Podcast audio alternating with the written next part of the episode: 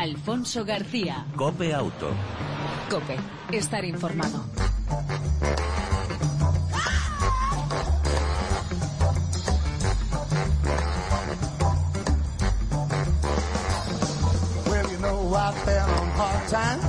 Hola, ¿qué tal? ¿Cómo estás? Bienvenido una semana más a este tiempo de radio dedicado al mundo del motor, tanto en las dos como en las cuatro ruedas. Cada semana te ofrecemos información, actualidad, opinión y entretenimiento durante aproximadamente 35 minutos dedicados al automóvil y a la moto. En el control técnico, todo un lujo, Jesús Hernández al volante y sin más. Y si te parece, arrancamos.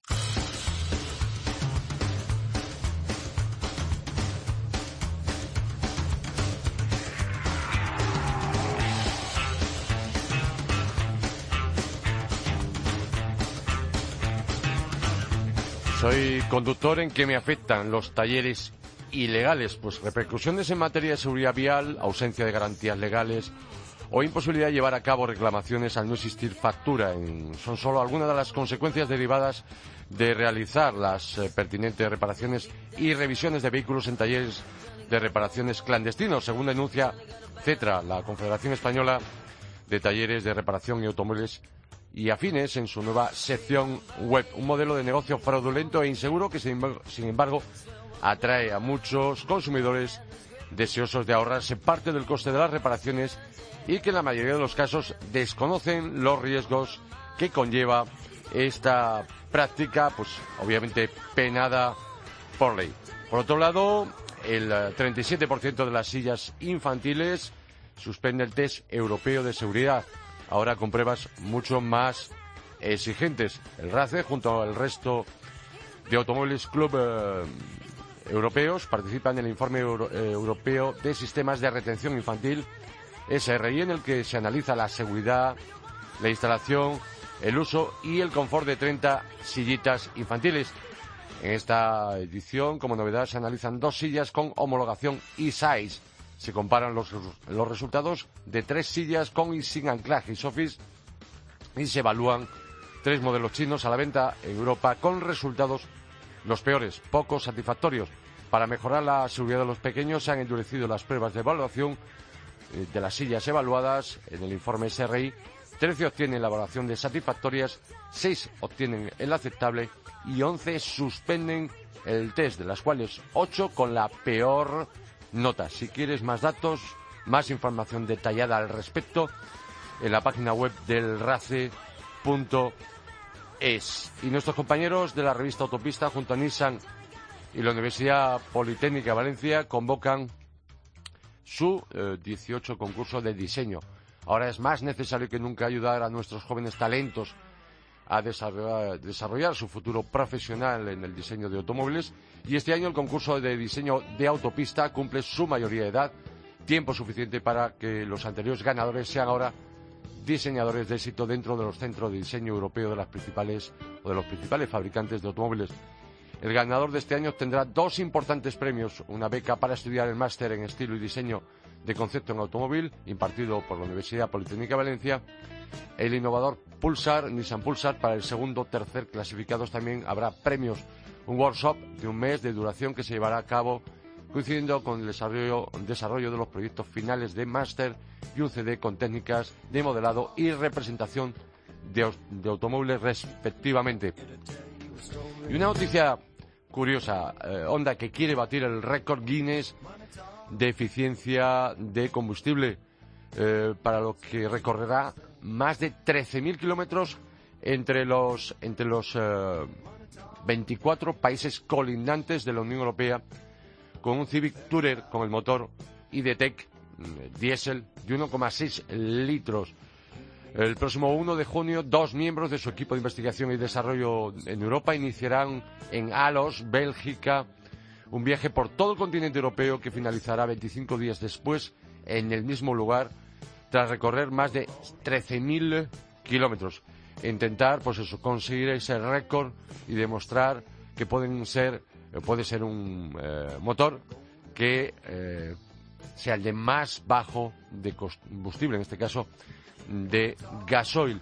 Y dos noticias más para cerrar esta, este bloque de noticias breves para arrancar esta edición de Cope Auto de esta semana, Suzuki lanza la Suzuki A3, una nueva scooter eh, urbana con autonomía de 255 eh, kilómetros, un consumo no llega a 2 eh, litros y bueno, el precio en los concesionarios oficiales va desde los 1.990 euros. Y Peugeot que lanza en España su scooter hiper, hiper personalizable vaya con la palabrita, se puede personalizar al máximo la Django ID. Seis elementos de personalización propuestos, entre los que figuran 22 colores, tres motorizaciones, siete sillines, tres tipos de retrovisores y un largo, larguísimo, etcétera. Y bueno, una scooter que está inspirada en la S57, una scooter comercializada por Peugeot en 1954 y basado en el estilo de vida francés de los años 50. Y hasta aquí las noticias de la semana. Entramos en materia y te hablamos de gafas de sol.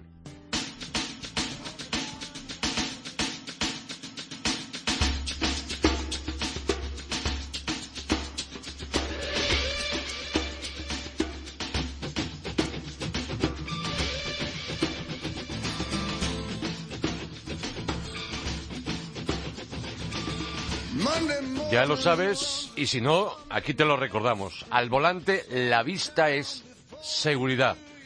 Y por ello también es muy importante las gafas de sol. Javier Cañamero, presidente de la Asociación Visión y Vida. Buenas tardes y gracias por atender una vez más a buenas. Muy, buenas tardes. ¿Qué tal? ¿Qué tal? Decía, eh, también es muy importante las gafas de sol al volante, ¿no? Pues Sí, depende de las circunstancias y de los momentos, es fundamental. Puede haber momentos en que no lo sea o lo sea menos, pero en otros, sin unas gafas de sol, pues se corre un riesgo que evidentemente tienen que ser innecesarios. Podríamos decir que entonces para conducir con sol, incluso a veces cuando no hay sol, conviene que siempre utilicemos gafas eh, al volante. Bueno, evidentemente gafas si son graduadas y entiendo que las necesita y entonces no es ahí en cualquier circunstancia, se haga solo o no, son son absolutamente imprescindibles. Es decir, la seguridad del volante pasa por una visión óptima y la visión óptima pasa porque la, la graduación pues sea la correcta. Y no solo eso sino que todas las otras percepciones del ojo pues estén también en buena en buena parte en buenas condiciones. No solo la agudeza visual, también la percepción cromática, el campo visual, eh, la percepción del contraste, los deslumbramientos, las todo esto hace que la visión sea absolutamente necesaria. Y si hace sol, pues además de eso, lo, que se considera eh, fundamental porque eh, sin, por ejemplo, le voy a poner un ejemplo claro el, el, el 86% de la población mayor de 18 años usa algún tipo de gafa de sol en un momento del día o en algún momento del verano. Pero curiosamente, entre los usuarios de algún tipo de graduación, es decir, los que usan graduación, solo llevan las gafas de sol graduadas el 12%. Entre el 86 y el 12,5% que son los que lo usan graduada, quiere decir que el resto, que la diferencia, que es la mayoría, pues van con gafas de sol eh, cuando lleva graduación necesaria y sin embargo no la lleva cuando va conduciendo. Estamos ante un peligro evidente y yo creo que este programa pues debería ser consciente de ellos para, para sensibilizar a la población sobre lo que acabo de decir. Por supuesto, homologadas, pero ¿cómo deben ser unas gafas de sol? Bien, unas gafas de sol mmm, tienen que... Para conducir en este caso me refiero. Hablamos siempre para conducir. Sí, sí, sí, sí. El, la gafa de sol no es un artículo sanitario y por tanto no es obligatorio que se expenda solamente en establecimientos sanitarios. Es un lo que se llama un EPI, un equipo de protección individual, y la legislación indica que la gafa debe decir claramente el filtro que lleva y una etiqueta que diga quién se responsabiliza en última instancia del producto. Es decir, lo compre donde lo compre, puede comprarse en sitios, en canales legales e ilegales, porque si quiere luego hablamos de este tema tan importante, pero lo importante, insisto, es que la legislación dice que la homologación debe haber pasado por unos controles y luego decir claramente qué tipo de filtro lleva. El tipo de filtro, no sé si eh, eh, es el momento de que lo hablemos, es más o menos absorción de la luz visible. Y esto quiere decir que en función de la cantidad de sol que pueda hacer y por tanto molestar a la persona y también la cantidad de, de o mejor dicho el tipo de, de piel eh, y de los ojos más o menos claros, etcétera, pues también tiene que tener un, un tipo de filtro como recomendación. Incluso para conducir, que es de lo que estamos hablando, hay el que ponga el número 4, que es el más oscuro, porque los filtros van del, del 0 al 4, el 0 es el menos oscuro y el 4 es más oscuro. Es, es algo similar a lo de los filtros de la piel que llevan las cremas, ¿no? Para la protección, pues esto es lo mismo. Entonces el 4, que es el más oscuro, está no solo desaconsejado para, para conducir, sino es, está absolutamente recomendado que no se lleve, porque es evidente que si cuando hace mucho sol se va conduciendo con una gafas muy oscuras puede ir bien, en el momento que entra en un túnel que a lo mejor está mal iluminado, se queda absolutamente ciego.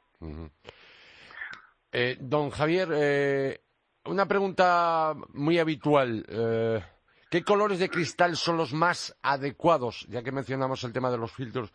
Y la oscuridad para conducir un vehículo? Bien, las lentes, que son en definitiva lo más importante de una gafa de sol, la montura puede ser más o menos bonita, más o menos estética, pero es un pretexto para llevar unas lentes protectoras delante de los ojos. Hay, suelen ser tres tipos de colores los habituales para las gafas de sol, el gris, el marrón y el verde. El verde deforma algo más los colores, el gris es el más neutro y el marrón es el que al, tener una, un poco de saturación de rojo da una impresión más luminosa. Y entonces esto, estos tres colores depende absolutamente del gusto de cada uno. Lo que no es recomendable son estos colores eh, pues amarillos o los, los colores rosas que lo único que hacen es simplemente eh, tener una función estética, pero que no aporta nada sobre los colores tradicionales. Eh, y esas gafas que en los últimos tiempos vemos, eh, gafas llamadas polarizadas, indicadas para la conducción. Sí, sí, sí. Las polarizadas son un tipo de, lentes que filtran la, la, la luz de un, en una determinada polarización, es decir, quita una parte de, los rayos de las ondas de los rayos en una en un, paralelo y en otros no. Y entonces lo que hace es que cuando la luz que se refleja en la carretera, por ejemplo, cuando ha, llovido y, y, sale el sol y entonces hay una una luz muy muy intensa de reflejo en la carretera, entonces este tipo de gafas lo, lo, lo quita y entonces Ah, es, absolutamente recomendable. Por tanto, las gafas, la pregunta concreta, ¿las gafas polarizadas para conducir son adecuadas? Sí. ¿Y serían quizá las más idóneas? Posiblemente sí, es decir, aportan unas características que son beneficiosas en determinadas circunstancias y no son eh, desventaja, no tienen desventaja en ningún caso, o sea que sí, sí, son son son adecuadas y recomendables. Em, ¿Qué riesgos, y como experto, como presidente de la Asociación Visión y Vida, señor Cañavero, eh, qué riesgos tiene si se conduce sin gafas de sol? Si no hay una protección, la luz intensa no solamente tiene la parte de la luz visible, de la radiación visible, también tiene una parte cercana, que es el, el, infrarrojo, y una parte cercana del espectro, que es el ultravioleta. Cada cual tienen unos problemas al, ojo de característica. Por ejemplo, el infrarrojo, al, al proporcionar calor, eh, nos, nos damos cuenta y, retiramos o nos protegemos o nos vamos a la sombra. Pero, por ejemplo, el ultravioleta, que es el más peligroso porque no, no afecta nada más que eh, no bien y sin embargo no somos capaces de detectarlo. Y entonces esto lo que puede proporcionar en una, eh, de una forma casi inmediata pues es una blefaritis eh, lo que entendemos por enrojecimiento de los párpados un queratitis y conjuntivitis y terisión que es esta eh, carnosidades que salen en, el ojo en determinadas condiciones. Y ya a más largo plazo pues cataratas prematuras, es decir, un, un, no usar gafas de sol o no proteger los ojos puede dar lugar, a, por ejemplo, en esto que acabamos de comentar. Y por supuesto al volante está clarísimo el, el riesgo añadido, por ejemplo, de deslumbramiento, ¿no? Claro, durante el día el deslumbramiento eh, solamente puede venir en el caso de que tengamos el, sol de frente, ¿no?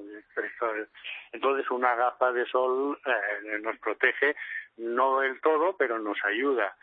y, lo que sí es importante es que cuando ya llegamos por la noche y entonces los embrumbramientos de los faros, entonces no usemos las gafas. Hay que, como en todo, hay que tener sentido común a la hora de usar las gafas de sol o cualquier otra cosa, ¿no? Sí, porque a veces es sorprendente que hay gente que incluso cayendo la tarde ya el sol ya obviamente no molesta y sigue conduciendo con esas gafas de sol, ¿no?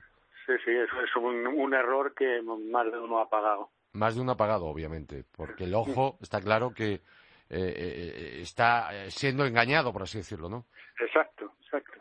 Y, en determinadas condiciones de poca luz, lo que necesitamos es cuanto más luz mejor, no evitar encima que nos venga menos de la posible. ¿no?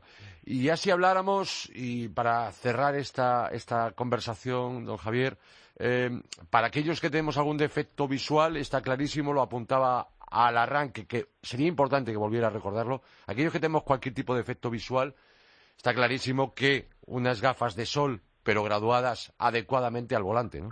Sí, sí. Este yo creo que sería, eh, si hay algún consejo que dar a los oyentes, es este. Las personas que tienen eh, graduación habitualmente, porque se han graduado la vista y la usan y la necesitan, por favor, cuando se pongan al volante, lleven gafas de sol, pero graduadas. Bien, porque la cifra era bajísima. Sí, sí, del, mire, vuelvo a repetir los datos, los di al principio, el 86% de la población mayor de 18 años usa algún tipo de gafa de sol. Alguno. Pero curiosamente, entre los usuarios de algún tipo de graduación, es decir, que usan graduación habitualmente, solo lo usan el 12,5%. Fíjese la diferencia entre los, el 86 y el 12,5%. Ahí es donde tenemos que incidir entre todos. Muy bien. Pues, don Javier Cañamero, yo no sé si algún consejo rápido, final, para esta entrevista. Pues que yo creo que es el profesional, el la óptica, en donde el eh, tendría que recibir cuando tenga que comprar unas gafas de sol, lo puede comprar en muchos sitios, desde, desde el mercadillo a, una óptica, que vaya a la óptica no por la gafa de sol, sino por el consejo adecuado de lo que debe de llevar para su beneficio. Pues don Javier Cañamero, repito, presidente de la Asociación Visión y Vida, muchas gracias. De nuevo un año más por, por recordarnos y ayudarnos y aconsejarnos sobre la vista al volante, que es absolutamente necesaria y siempre nos va a aportar seguridad. Muy bien, pues gracias y hasta siempre. Un saludo. Igualmente. Alfonso García. Cope Auto. Cope, estar informado.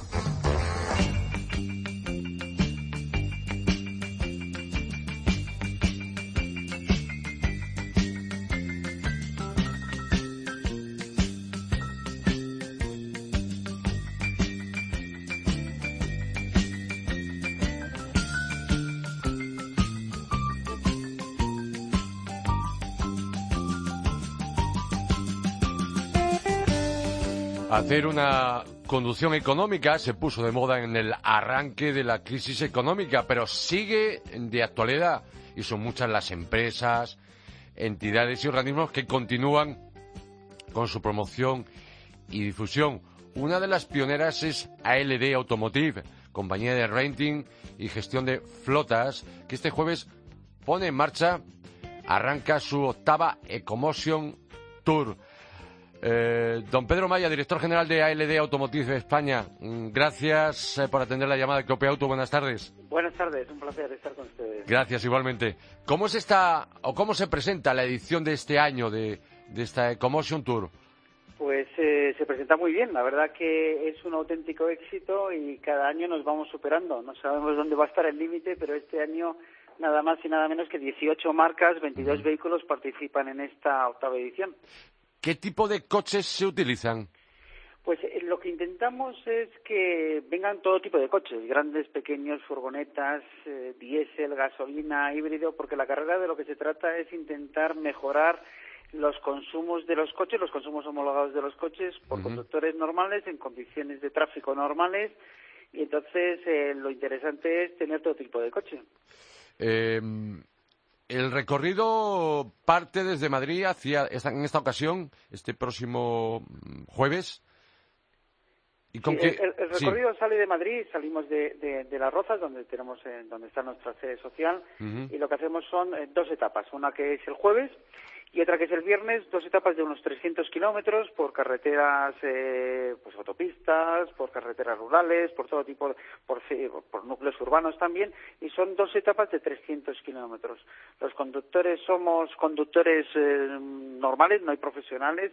Por otro lado, lo que hay es eh, muchos medios de la automoción y va una marca, un conductor de una marca, junto con un periodista y lo que hacemos es eso, recorrer esos 300 kilómetros con los vehículos, parar, pararemos en esta ocasión en Almagro y volver con todos los coches, lógicamente con los depósitos sellados y con una serie de instrumentos que lo que hacen es medir exactamente cuál es el consumo de los coches. En cualquier caso, los, los coches son iguales a los que podemos conducir cualquiera, ¿no? Exactamente el mismo coche. Es un coche de serie, es un coche que eh, el mismo coche que podemos comprar cualquiera de nosotros y que estamos utilizando. Lo único que intentamos es poner, pues eso, pues eh, llamar la atención a todo el mundo que con un poquito de sentido común, con pues, una serie de normas con, que hay que tener a la hora de conducir, pues uno se puede ahorrar muchísimo dinero. ¿Cuánto podríamos, porque por anteriores ediciones de esta Ecomotion Tour de ALD, eh, ¿cuánto más menos podríamos de media o se podría conseguir haciendo una conducción eficiente eh, eh, ahorrar? nosotros tenemos estimado, esto depende también un poco de la ruta, no es lo mismo, en otras ocasiones hemos hecho rutas como muy de montaña, pues por ejemplo cuando hemos ido por la Sierra de Madrid pues siempre hemos tenido esas dificultades que las carreteras de montaña pues uno el consumo es más alto, pero en términos generales eh, eh, estimamos nosotros que una conducción eficiente, pero no por esta prueba, pero una conducción eficiente en términos generales puede ahorrarte un 15% de consumo, que al final un 15% de consumo es muchísimo, son muchísimos litros de, de diésel o de gasolina y son muchísimas eh, toneladas al final de, de, CO2 las que evitamos eh, eh, eh, emitir. Lo que sí que podemos conseguir en la carrera, pues a lo mejor un consumo de un 20%, un 25%, incluso en algunos casos, si el conductor, el conductor es cuidadoso a la hora de, de, emitir menos, seguro, seguro que lo conseguimos. Pero la carrera busca dos cosas. Por un lado, no solo emitir menos, sino también cumplir unos horarios, porque lo que no se trata es tampoco de ir con el coche totalmente parado y no llegar nunca. O sea que tenemos que ser bastante estrictos en, el seguimiento de la ruta y, en el cumplimiento también de los, de los horarios.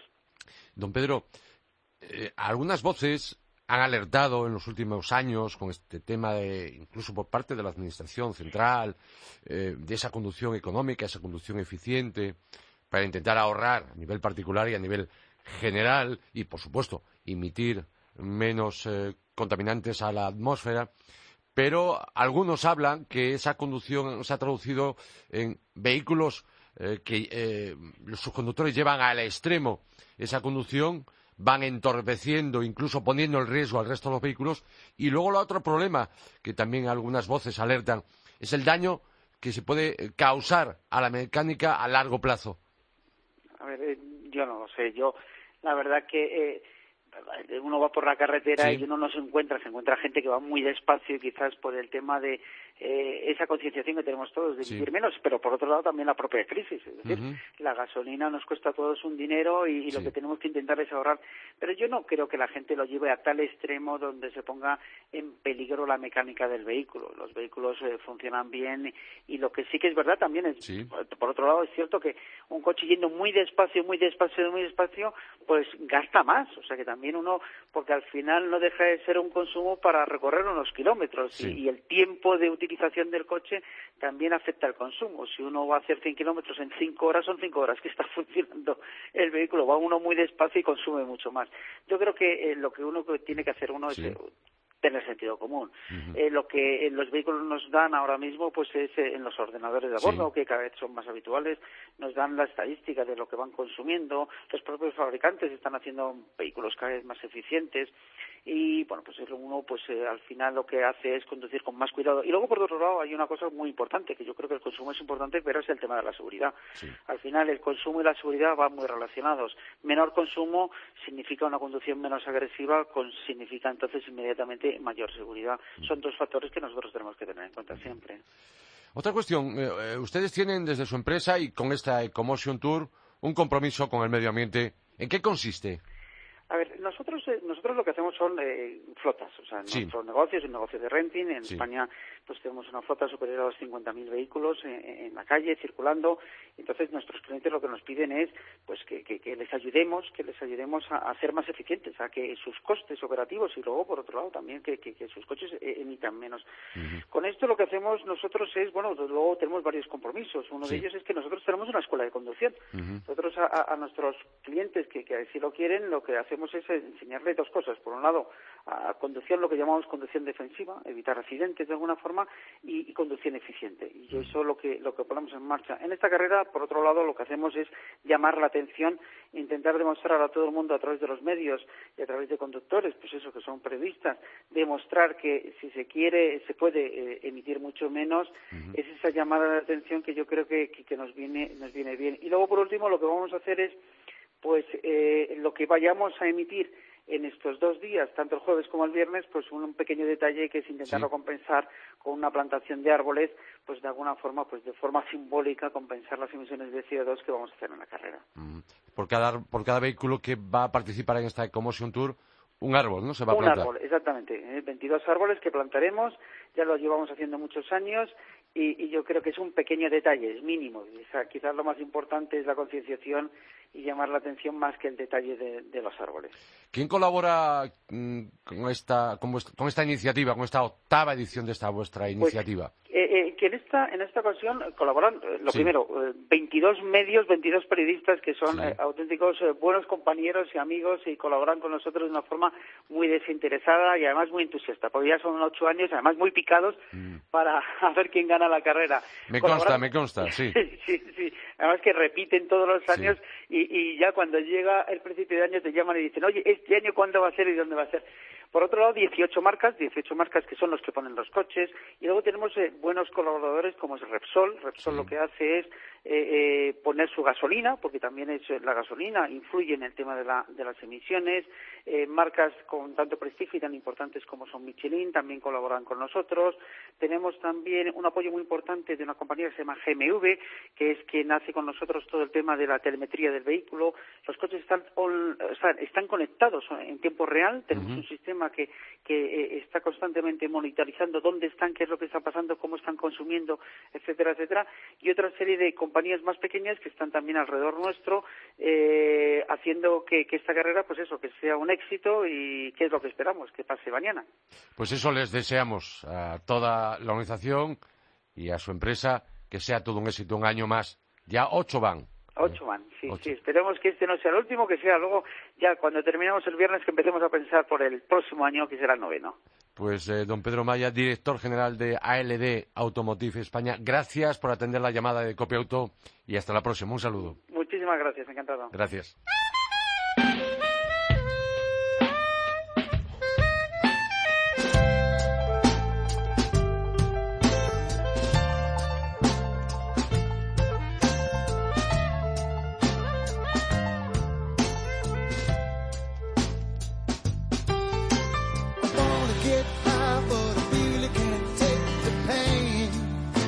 En esta recta final eh, de Copiauto os hablamos de dos novedades y de dos coches que hemos tenido oportunidad de probar y que os comentamos cómo van.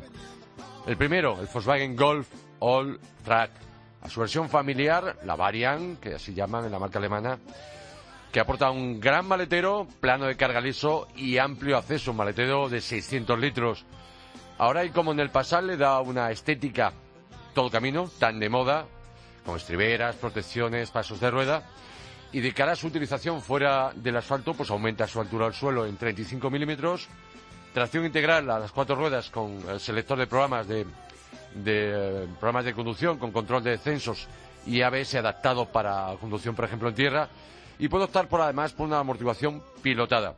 Este nuevo Golf All Track eh, solo se ofrece en un acabado, un único acabado, que es muy completo, desde climatizador bizona, pantalla táctil con navegador, faro Xenon, techo acristalado, es decir, realmente lo lleva todo. Si es verdad que eso hace que no sea una versión barata el All Track, desde 31.000 euros, la versión obviamente eh, más barata, hasta los 36.000, por supuesto, eh, siempre precio de tarifa, sin descuento, sin planes PIBE. Y en cuanto a mecánicas, eh, hay la opción del 1.8 TFSI de 180 caballos gasolina, más que conocida, y luego tres eh, motorizaciones diésel. El 1.6 TDI de 110 caballos eh, manual, el 2 litros TDI de 150 manual y luego la opción del 184 caballos, el mismo motor 2 litros, con cambio automático DSG.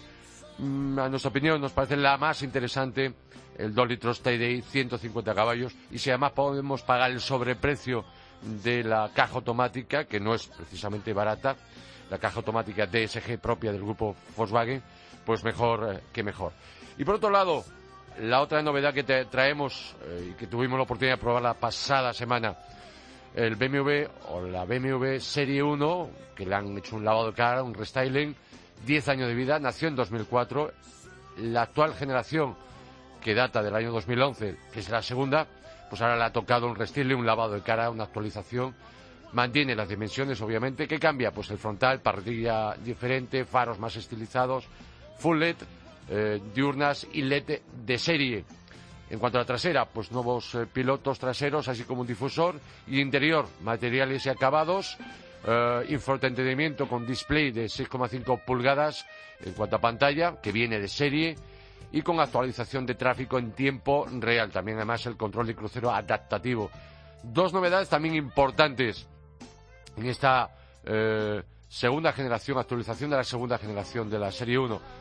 Dos novedades mecánicas, el 1 116i eh, de gasolina, motor 1.5, tres cilindros, turbo, con 109 caballos, un consumo medio en torno a los 5 o 6 litros de gasolina. Y el mismo bloque, el 116 diésel, también con tres cilindros, pero 116 caballos, un consumo medio de un litro menos, es decir, entre 4 y 5 litros de consumo de gasoil de media. El equipamiento de serie de la Serie 1 pues ha mejorado y ahora es más completo. Cuatro acabados, se amplía la garantía hasta los tres años y los precios eh, desde 25.200 euros el 1.16 de gasolina y desde 26.100 euros la versión 116 diésel. La diferencia, que se nos antoja un poco cara, entre un 3 o un 5 puertas es de 1.000 50 euros. Y por supuesto el resto de motores, tanto en diésel como en gasolina, son más que conocidos. Ya se utilizaban tanto en la serie 1 como en el resto de la gama de la marca alemana. Y hasta aquí las dos novedades que hemos traído a colación, que hemos comentado, eh, como son el nuevo Volkswagen Golf All Track y la BMW Serie 1. Y nos tenemos que ir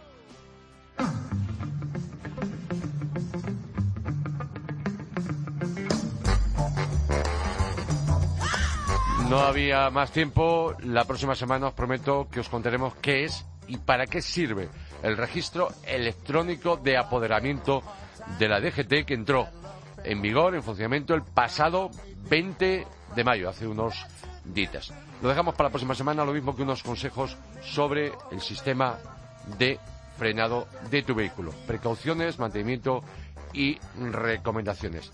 En el control técnico, como siempre, todo lujo, Jesús Hernández. Ya sabes, te esperamos en la próxima entrega, la próxima semana, aquí en Copia Auto. Y mientras tanto, si puedes, disfruta de tu vehículo y de los tuyos. Chao, un saludo de Alfonso García. Cause once you hand it over, you know you won't see me. So don't you